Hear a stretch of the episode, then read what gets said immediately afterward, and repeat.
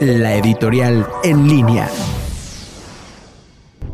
Muy buenas tardes amigos en línea, mi nombre es Mariano Bravo. El día de ayer el presidente Andrés Manuel López Obrador y el presidente de Estados Unidos Joe Biden mantuvieron su primer encuentro oficial vía digital.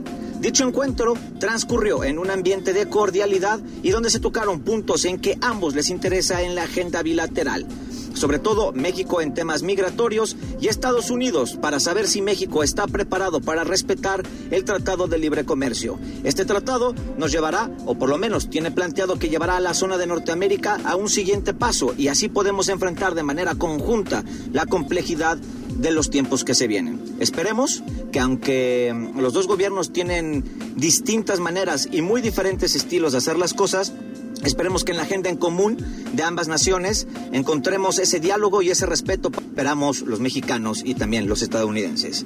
Seguimos en línea.